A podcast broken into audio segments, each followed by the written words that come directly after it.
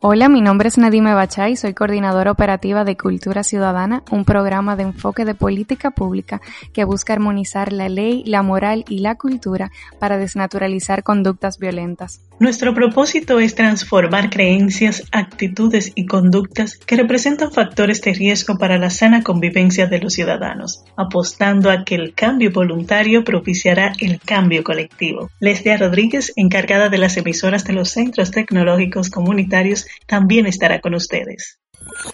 Hola a todos ustedes que nos están sintonizando a través de la red de emisoras comunitarias de los CTC. Nosotras desde aquí todavía, desde nuestros hogares felices, ya reintegrándonos poco a poco a nuestra covidianidad, señores. No, no nos acostumbramos a ese término, pero hay que ya ir retomando y volviendo a nuestros deberes fuera de casa, tomando obviamente las medidas de prevención, el uso de mascarillas obligatorio y sobre todo el distanciamiento social.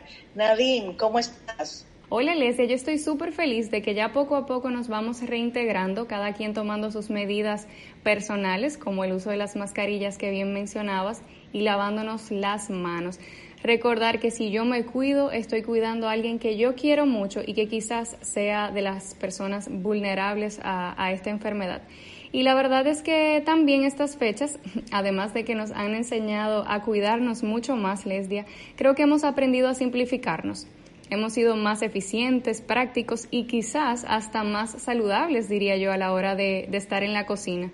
Y bueno, seguro que hemos practicado o mejorado nuestro sazón más de lo que imaginábamos durante esta cuarentena. ¿Tú te has puesto a, practicar algo en la cocina, Lestia? Cuéntame de eso.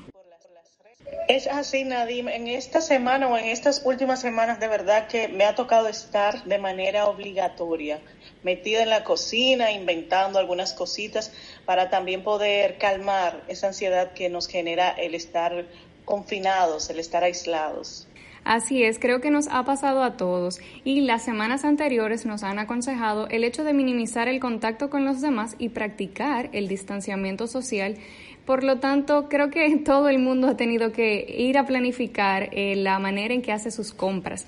Eh, y en ese sentido, creo que los productos y pensar bien el tiempo de consumo que tiene cada cosa nos lleva a tener que congelar alguno de ellos para que se preserven por más tiempo. O, como es mi caso, lo que hago es que consumo las frutas frescas y los vegetales eh, primero. Eso me permite entonces que tengan un poquito más de tiempo en la nevera y no tener que salir constantemente a reabastecerme de esos alimentos. Y fíjate, Nadim, que algunas personas, yo he visto por ahí por las redes, se han puesto de creativos haciendo distintos platos y armando un menú, te cuento, con los mismos ingredientes, utilizándolo de varias formas para poder consumirlos adecuadamente. Y déjame decirte que he visto que platos sumamente elaborados y que han quedado muy bien. Así es, Lesdia. Y en los últimos episodios hemos estado compartiendo con ustedes mucha información de utilidad. Incluyen desde diferentes formas y consejos para convivir durante esta pandemia en casa y cómo sobrevivirla de manera llevadera. Sin embargo, el día de hoy quisimos irnos un poquito más allá y nos ha concedido una entrevista eh, súper especial para nosotros vía telefónica quien es ganadora de la primera temporada de Masterchef Dominicana y nos estará contando un poquito de su experiencia en la cocina durante esta cuarentena y también nos va a compartir algunas recetas súper fáciles y rápidas aprovechando que estamos este tiempo en nuestros hogares y así dejar salir toda esa creatividad que tenemos dentro. Hola chicas, qué placer para mí estar aquí con, con ustedes desde lejos y desde mi campo. Así que desde que empezó la cuarentena decidí venir para Constanza y esto realmente ha sido para mí muy eh, emocionante porque he podido conectar mucho con la naturaleza, conectar con muchos productos que normalmente utilizamos, pero verlos, eh, digamos que la parte de cosechar, de, de recolectar y luego cocinar con esos productos para mí ha sido muy, muy bonito. Nicole, eso quiere decir que de una forma u otra te ha resultado terapéutico esta cuarentena vinculado a la cocina y quisiéramos saber cómo eso ha influenciado en, en tu propia terapia personal, como lo diría yo, y cómo te sientes luego de que te entras a la cocina y terminas eh, uno de los platos.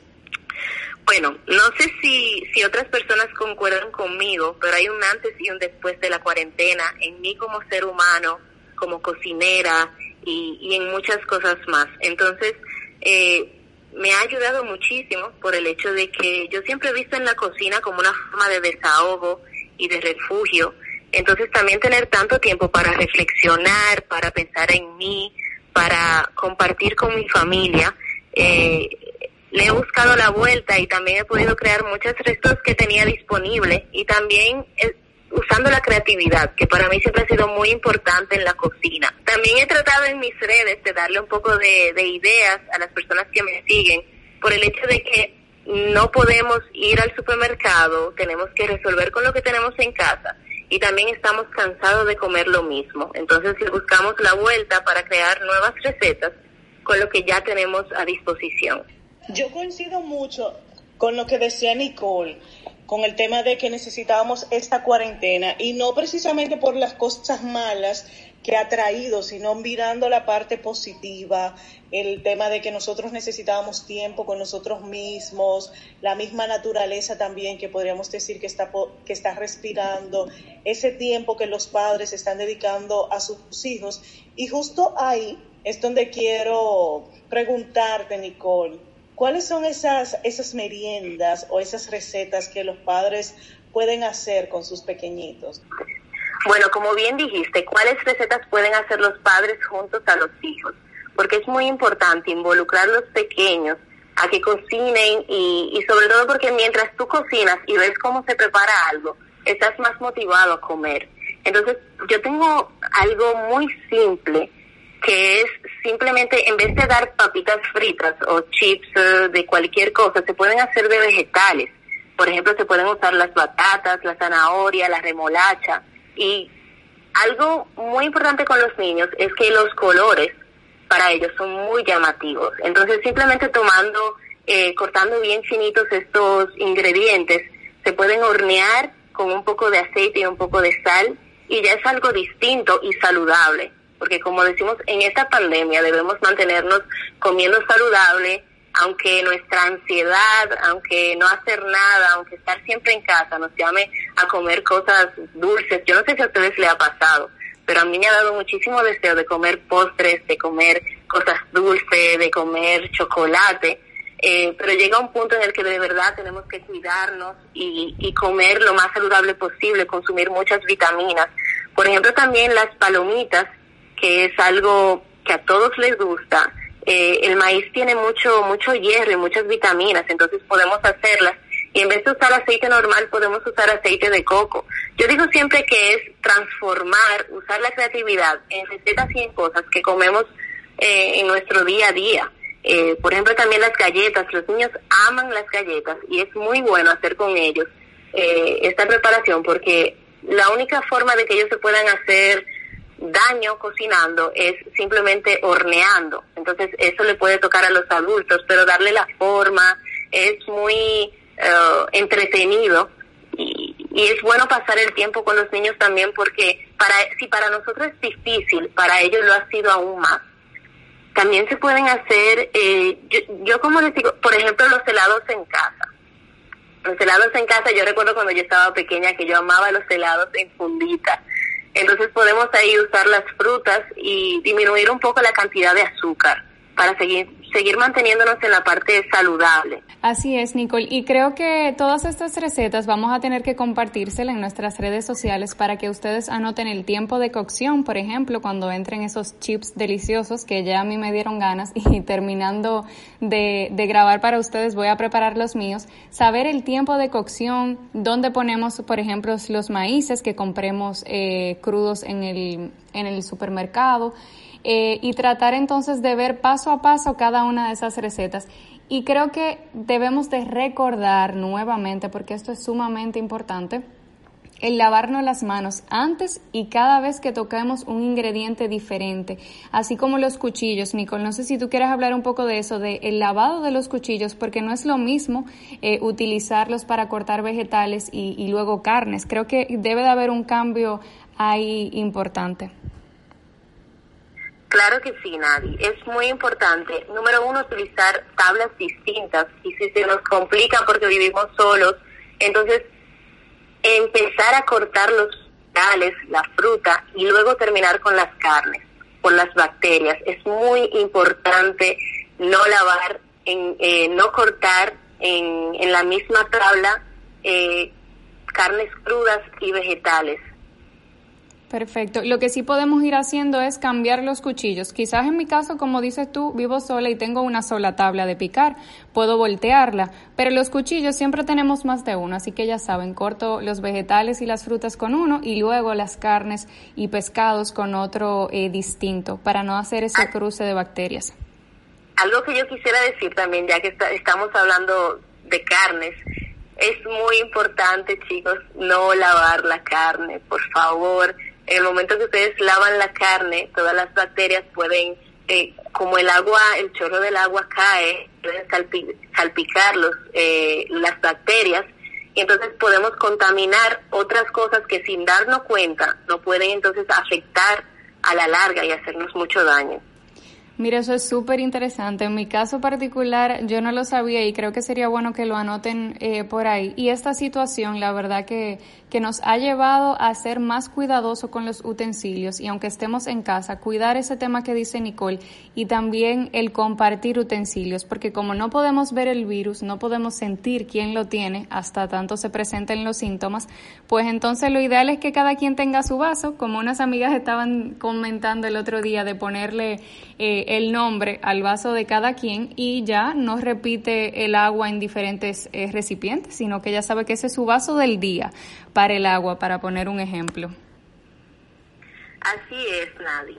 Muchos están acompañados, muchos están en familia, otros están solteros y, podemos compartir. Para mí la cocina siempre ha sido eh, una expresión, una forma de yo demostrar amor. Entonces, y bueno, para y también comer. Eh, entonces, es, es muy importante seguir compartiendo con nuestros seres queridos a través de Zoom, a través de videollamadas. Yo, por ejemplo, me la paso hablando con mi hermana que vive en Italia, ayudándole a cocinar, dándole recetas. Luego, gracias a Dios que tenemos horarios distintos, porque yo no podría estar comiendo y dando recetas. Entonces, lo que hacemos es que mientras ella pica, yo le voy explicando cómo hacer, eh, qué nueva receta intentar. Eh, entonces, para mí es muy importante eh, compartir mi idea sobre el hecho, sobre la importancia que tiene comer y cocinar, porque es que para mí siempre ha sido una forma de, demostrar amor, de darme amor, de cuidarme. Entonces debemos recordar que cada, cada cosa que comemos eh, tiene una función en nuestro cuerpo. Entonces tenemos también que disfrutarlo, pero también tener mucho cuidado a lo que decidimos comer y a lo que no. Entonces, tener siempre pendiente que necesitamos vitaminas, que necesitamos mantenernos hidratados, que necesitamos de todo, pero con moderación. Me gusta mucho esa palabra que utilizas, Nicole, el tema de la moderación, porque no es que no nos antojemos de eso dulce o, de eso que tiene mucha harina, es que lo hagamos con moderación. Al final del día, yo lo que utilizo para tratar de medir eh, esa estabilidad en mi plato es que calculo las porciones. Por ejemplo, si tengo arroz, si tengo granos, pues me falta algo de vegetal.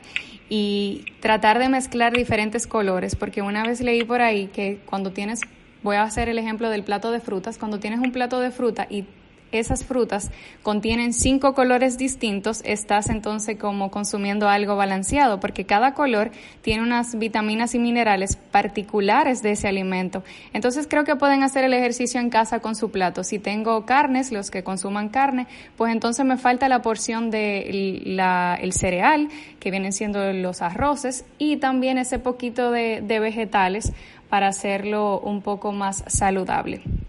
Sí, Nadie, concuerdo contigo. También es importante saber de que ahora que tenemos más tiempo de usar nuestra creatividad, de entregarnos a la cocina, eh, como he visto mucho en las redes, las personas están, me encanta, porque veo todo el mundo cocinando y con deseos de aprender.